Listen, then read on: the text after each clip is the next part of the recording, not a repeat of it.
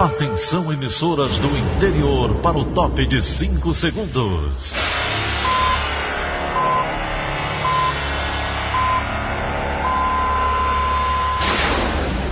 A Verdinha leva o som cada vez mais longe. Rádio Sul Cearense de Brejo Santo, Cristal de Quixeramobim, Iracema de Ipu, Jornal Centro-Sul de Iguatu, Macambira de Poeiras, Tabajara de São Benedito, Oroz FM, Pioneira de Forquilha, Itataia de Santa Quitéria, União de Camocim, Educadora do Cariri do Crato, Líder FM de Itapipoca, Aquarela FM de Miraíma, Liberdade de Itapipoca. Itarema, Carinhosa de Acopiara, Sertão Central de Senador Pompeu, Vale do Salgado de Lavras da Mangabeira, Vale FM de Nova Russas.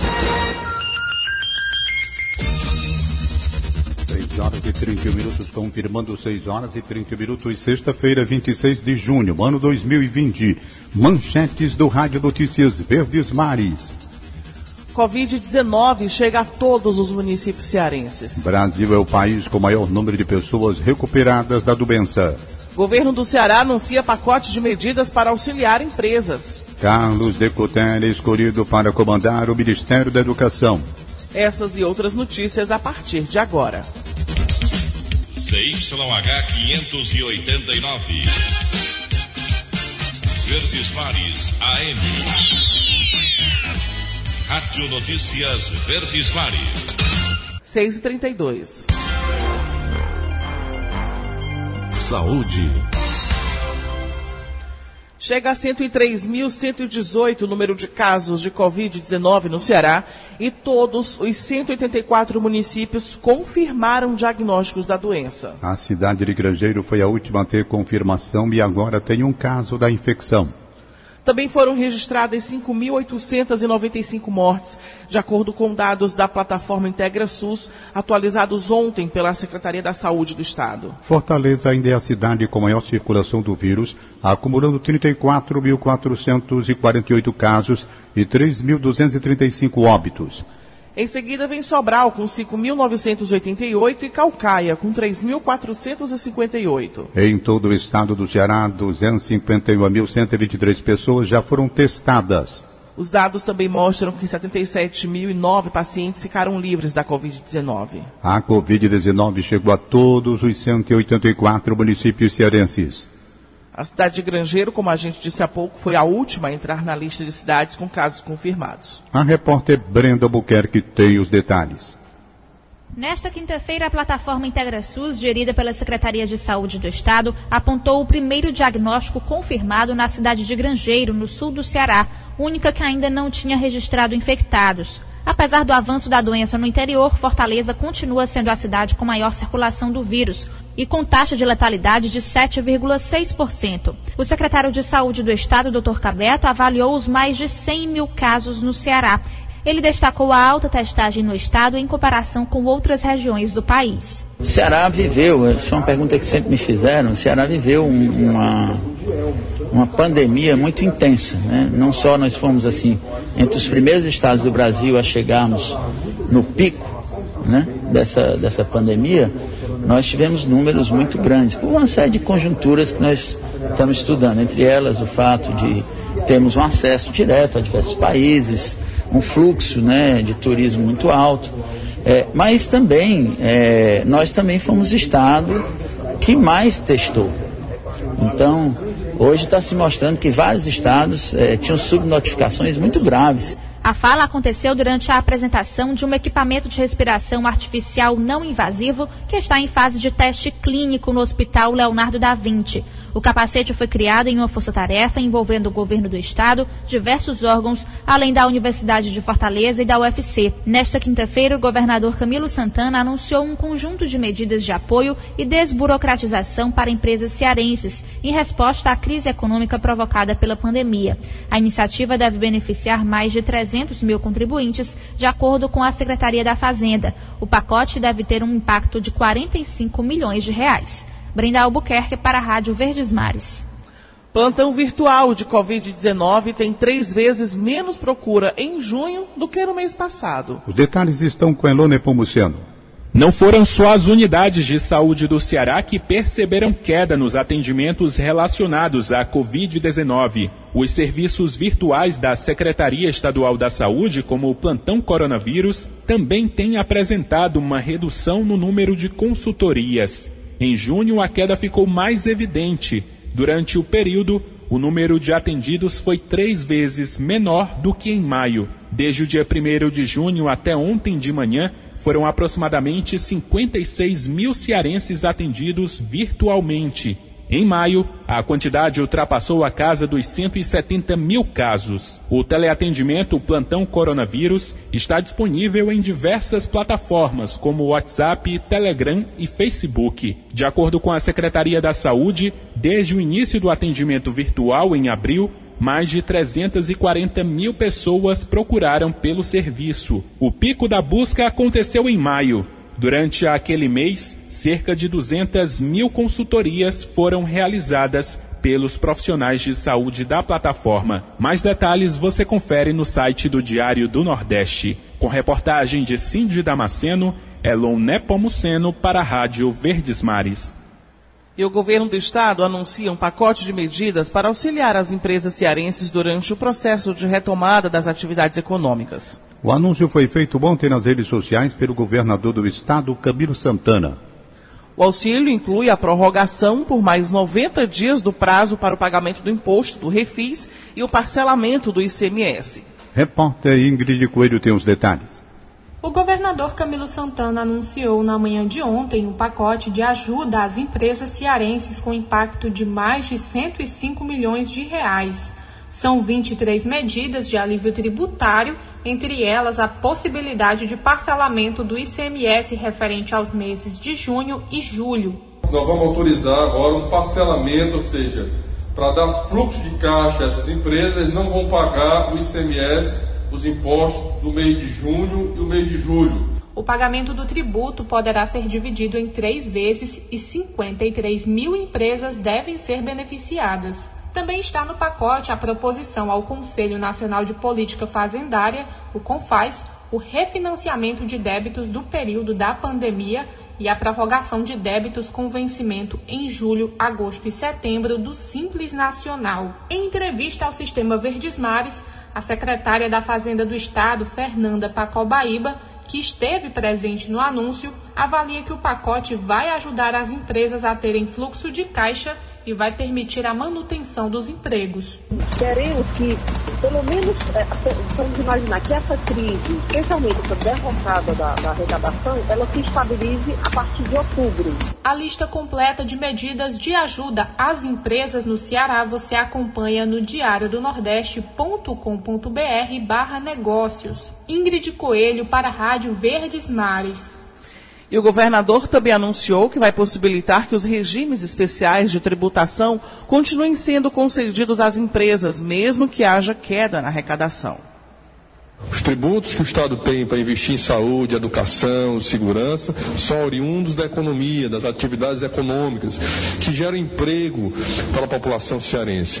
Portanto, a nossa preocupação agora é que estamos muito, continuamos preocupados com a saúde, o Estado tem continuado investindo na área da saúde, e agora principalmente no interior do Ceará, onde a pandemia avança em algumas regiões. Vamos continuar de forma muito responsável, cuidando da vida dos nossos irmãos cearenses no enfrentamento a essa pandemia. Quero aqui, inclusive, alertar e lembrar o cumprimento dos decretos e protocolos. Né?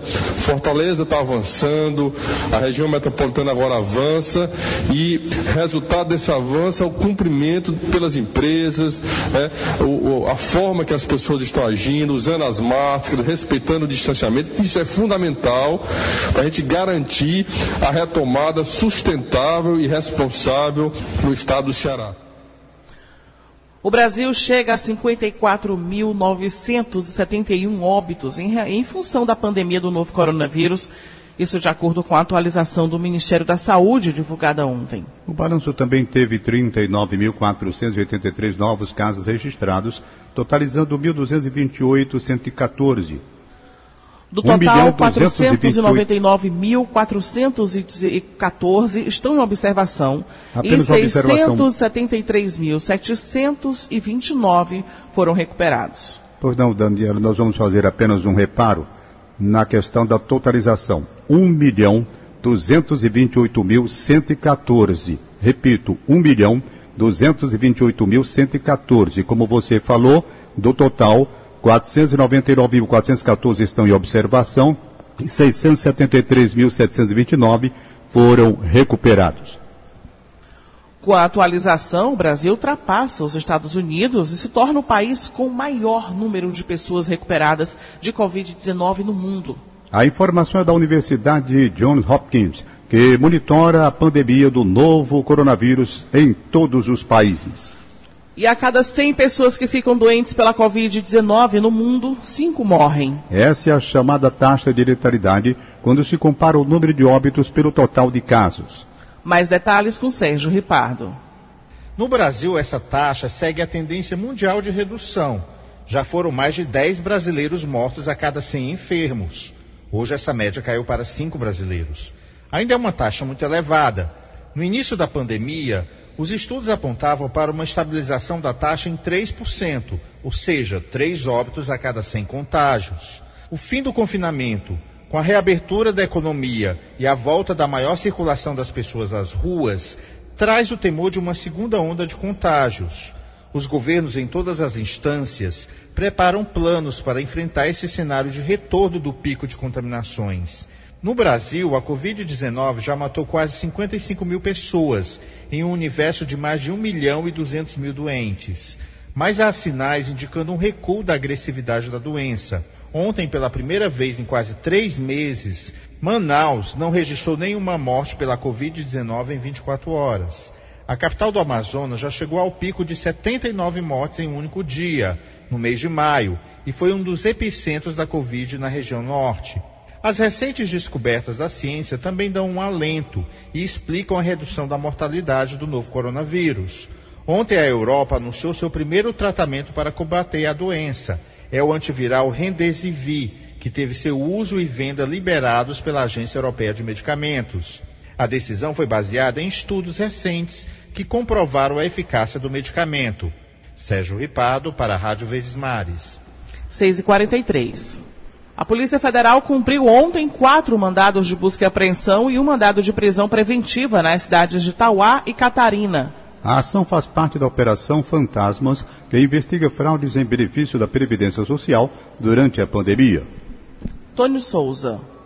Ontem foi feita uma coletiva de imprensa onde estiveram o delegado da Polícia Federal Bruce Miller, o agente da Polícia Federal Cláudio Luz e ainda o procurador da República Celso Leal. De imediato, o INSS, ao perceber essa ação fraudulenta, já veio com suspensão de benefícios por conta dos indícios de fraude. O delegado da Polícia Federal Bruce Miller falou sobre o assunto. É, de posse dessas informações, o Ministério Público Federal requereu a instauração de inquéritos e quando a gente começou a trabalhar a hipótese criminal, é, verificou que havia simil, simil, similaridades em vários desses inquéritos, né? E em muitos deles é, aparecia o nome do mesmo advogado como requerente, né, fazendo um peticionamento eletrônico dos benefícios com essa documentação que o próprio INSS já tinha verificado, né, indício de falsidade. Com o advento da pandemia, foi instituído o auxílio emergencial. Lá no início, quando foram requeridos os benefícios junto ao INSS, houve a prévia inscrição no CAD único. Mesmo esses benefícios tendo sido suspensos pelo INSS, com o processamento da data prévia, eles foram creditados pelo auxílio emergencial.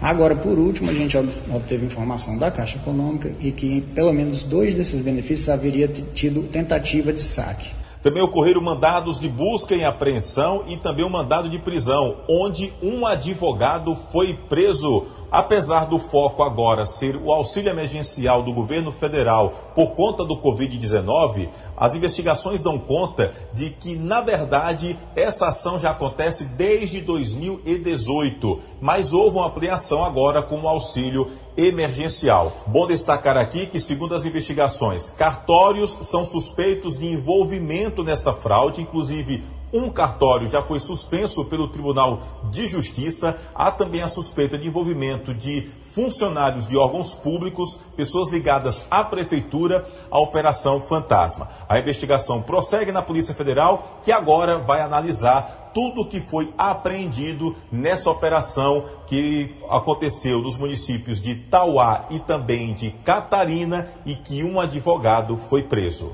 Tony Souza, de Juazeiro do Norte, para a Rádio Verdes Mares.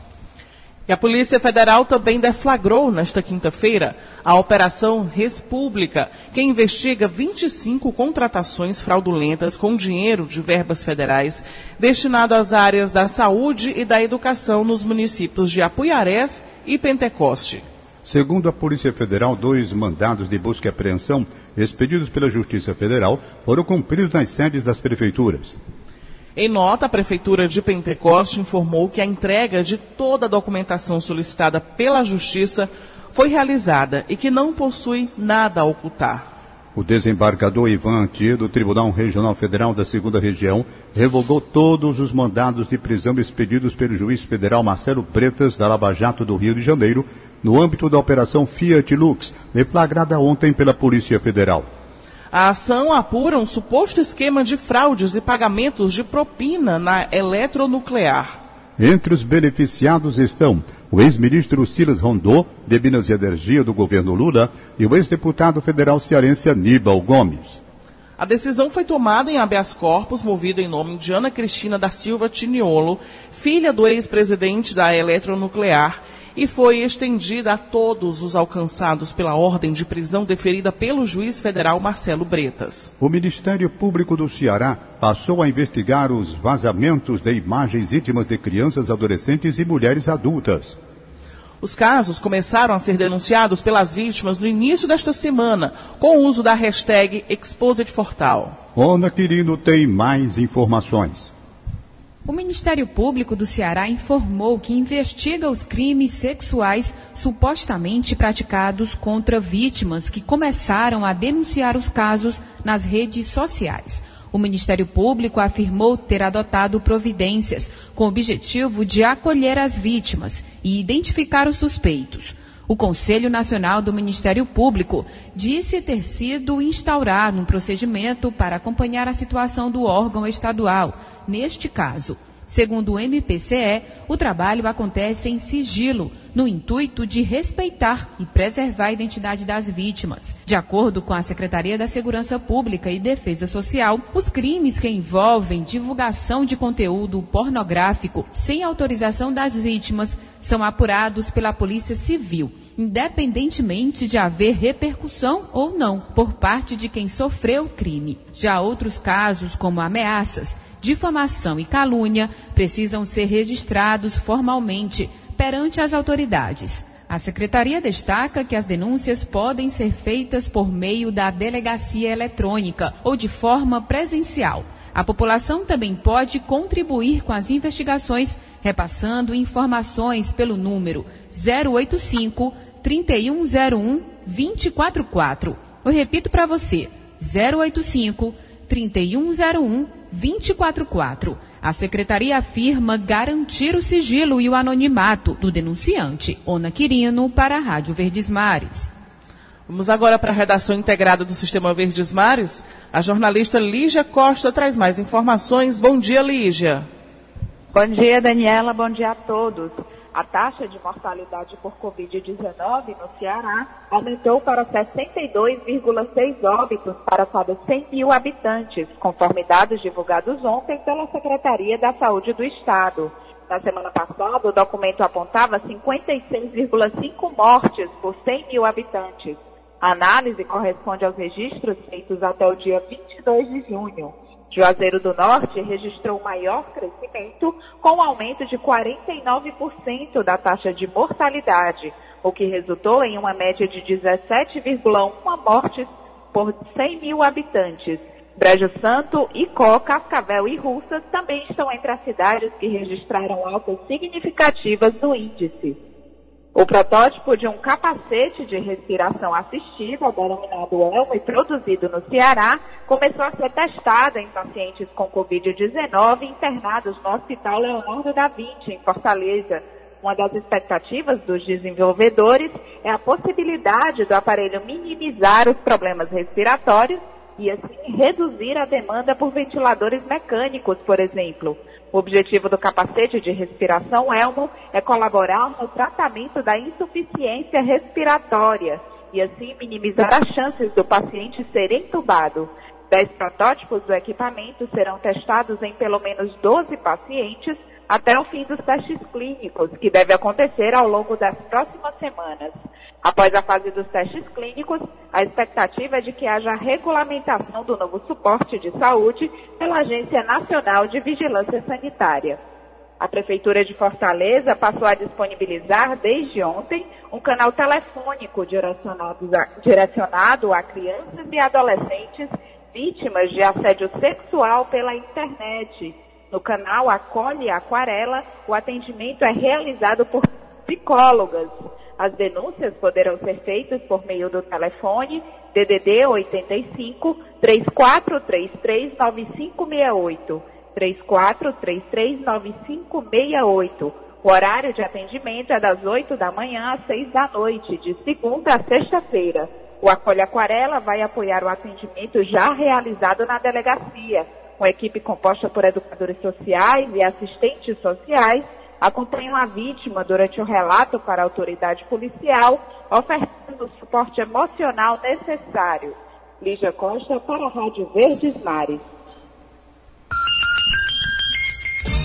6 horas e 52 minutos, 6 e 52 instantes. Bolsonaro vai inaugurar trecho de transposição do Rio São Francisco, no Ceará. Rádio Notícia Verdes Mares. 6 e 53 Política. As águas do Rio São Francisco chegam hoje ao Ceará com o acionamento da comporta do eixo norte do projeto de integração. A cerimônia deverá ter a, ter a presença do presidente da República, Jair Bolsonaro. Vamos à participação de Egídio Serpa. Bom dia, Egídio. Bom dia, Daniela de Lavor. Bom dia, Tom Barros. Bom dia, ouvintes. O presidente Jair Bolsonaro, o seu ministro do Desenvolvimento Regional, Rogério Marinho, e o governador do Ceará, Camilo Santana, assistem hoje às 11 horas em Pena Forte, no sul do, do estado, à chegada das águas do projeto São Francisco de Integração de Bacias à barragem do Jati, de onde, dentro de 30 dias, seguirão viagem até seu destino final, que é o açude Castanhão. Pois bem, é preciso que se faça hoje uma homenagem aos que viabilizaram esse projeto. O ex-presidente Lula, que decidiu executá-la, e seu ministro da Integração Nacional, Ciro Gomes, que o convenceu a tomar essa decisão. Haverá três discursos: o do governador Camilo Santana, o do ministro Rogério Marinho e o do presidente Bolsonaro. Saberemos logo mais se a merecida homenagem foi feita. Outra informação as cerimônias de casamento marcadas para os meses de março, abril, maio e junho aqui em Fortaleza foram transferidas para setembro, outubro, novembro e dezembro por causa da pandemia do coronavírus. Toda a cadeia produtiva do setor de eventos matrimoniais, desde os bufês aos músicos, passando pelos fotógrafos e cinegrafistas até as empresas de locação de geradores de energia, sofreu graves prejuízos causados pelo isolamento social. Que em 2021 seja diferente. Egídio Serpa para o Rádio Notícias Verdes Mares. E a vinda ao Ceará do presidente Jair Bolsonaro nessa sexta é o tema do comentário político de William Santos. Olá, bom dia a você que nos ouve na Verdinha. A primeira visita oficial do presidente Jair Bolsonaro ao Ceará tem uma motivação histórica. Depois de mais de 10 anos de espera, as águas da transposição do Rio São Francisco devem chegar ao Estado. Sem dúvidas é um fato a se comemorar, uma vez que a obra tem sim um impacto positivo na vida de milhares de cearenses, embora ainda haja muito a ser discutido, inclusive em relação ao preço da água. Fora a obra em si, porém, será interessante também observar hoje em Penaforte os movimentos políticos que envolvem o momento festivo. As ausências no palanque podem dizer tanto quanto as presenças nele, assim como o discurso do presidente, que tenta fazer do projeto partilhado por outros governos um gesto de aproximação com a região Nordeste. William Santos para a Rádio Verdes Mares. O professor da Fundação Getúlio Vargas, Carlos Decotelli, foi escolhido para comandar o Ministério da Educação. Ao falar sobre sua futura gestão, o ministro garantiu que não está ligada a nenhuma corrente ideológica do governo federal. Flávia Rabelo. Ouvir, ponderar, trabalhar e dialogar. Essas são as principais bandeiras do discurso do professor da Fundação Getúlio Vargas e ex-presidente do Fundo Nacional da Educação, Carlos Decollete, escolhido para comandar um dos mais importantes ministérios do governo federal. O presidente chegou a conversar com pelo menos três nomes cotados, mas anunciou em rede social que o professor Decolete foi o escolhido. Ao falar sobre a sua futura gestão, o ministro garantiu que não está ligada a nenhuma corrente ideológica do governo e que a meta é normalizar o processo da educação no país com a pandemia. De Brasília, Flávia Rabelo, para a Rádio Verdes Mares. Os partidos que menos lançaram candidatos nas últimas eleições em 2018 vão receber 6 milhões de reais do fundo eleitoral neste ano. Entre uma eleição e outra, algumas legendas não elegem ninguém, mas mesmo assim continuam recebendo dinheiro público. Na terceira reportagem da série O Financiamento dos Partidos, que o Rádio Notícias Verdes Mares exibe desde quarta-feira, a gente levanta um debate sobre o custeio de partidos pequenos no Brasil. Repórter Wagner Mendes. O Tribunal Superior Eleitoral distribuiu 6 milhões de reais do fundo eleitoral entre as seis legendas consideradas nanicas, ou seja, sem representação no Congresso Nacional. Destas, cinco disputaram eleições em 2018. Apesar disso, o financiamento público não se transformou em participação política. Afinal, qual a relevância dos partidos nanicos na política brasileira? É o que discutimos na reportagem de hoje. O financiamento dos partidos. Os partidos brasileiros têm como principal fonte de recursos o fundo partidário, criado em 1995. É com esse dinheiro que as legendas financiam as atividades político-partidárias, como formação política dos seus filiados, além de eventos diversos para a defesa de bandeiras. Mesmo as siglas sem representação no parlamento ou em executivos possuem acesso aos recursos públicos professor do Instituto de Ciência Política da Universidade de Brasília, Arnaldo Malberg, defende regras mais rígidas para limitar a criação e manutenção de legendas partidárias. A proliferação de partidos ocorre no Brasil uh, devido às regras uh, institucionais muito permissivas na criação e manutenção dessas legendas de pouca representatividade. Mesmo num sistema de votação proporcional como o nosso, é necessário que você tenha cláusulas de barreira para acesso às cadeiras no parlamento e que você tenha também regras rígidas na questão do financiamento, ou seja, partidos muito pequenos não podem ter acesso a recursos financeiros para manutenção cotidiana das suas atividades e nem para as eleições. Levantamento do sistema Verdes Mares aponta que partidos menores e com quase nenhuma representação nos espaços institucionais são também os que lançam menos candidaturas. PMB, PSTU, PCO e PCB estiveram nos últimos lugares entre as 35 legendas que buscaram espaços no parlamento e no executivo nas eleições de 2018. A exceção foi o PRTB, que ficou em oitavo lugar no ranking nacional. PCB, PCO e PSTU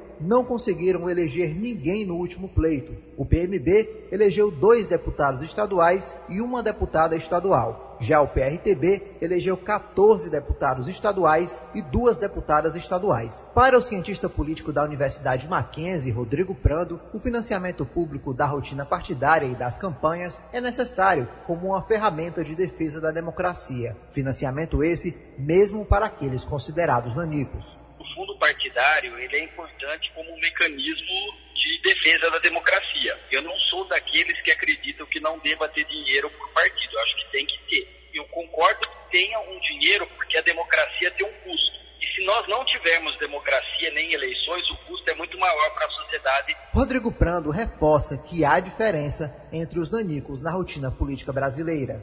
Um partido que é pequeno, ele é um partido ideológico ele tem valores, ele tem é, os seus filiados, que embora não tenha uma representatividade, tem uma função que é justamente incrementar o debate, né? É, no fundo, muitas vezes, sendo um partido pequeno, ter a capacidade de criticar de maneira mais livre os poderosos. O financiamento dos partidos. Amanhã, a última reportagem da série Financiamento dos Partidos discute as dificuldades de prestação de contas das siglas e a falta de estrutura partidária no Estado e nos municípios cearenses. A série de reportagens O Financiamento dos Partidos tem produção de Luana Barros e Wagner Mendes e a edição de William Santos. E uma, última informação é que o CNDT disponibiliza hoje 484 vagas de trabalho no Ceará e mais detalhes você acompanha ao longo da nossa programação. Sete horas e dois minutos. Acabamos de apresentar o Rádio Notícias Verdes Mares. Redatores Roberto Carlos Nascimento e Elone Pomuceno. Áudio Augusta Assunção contra a regra Línia Mariano. Editora de núcleo Liana Ribeiro, diretor de jornalismo e Delfonso Rodrigues. Outras informações acesse verdinha.verdesmares.com.br. Em meu nome, Daniela de Lavor e de Tom Barros, tenham todos um bom dia. De segunda a sábado, seis e meia da manhã, Rádio Notícias Verdes Mares. De segunda a sábado, seis e meia da manhã, Rádio Notícias Verdes Mares.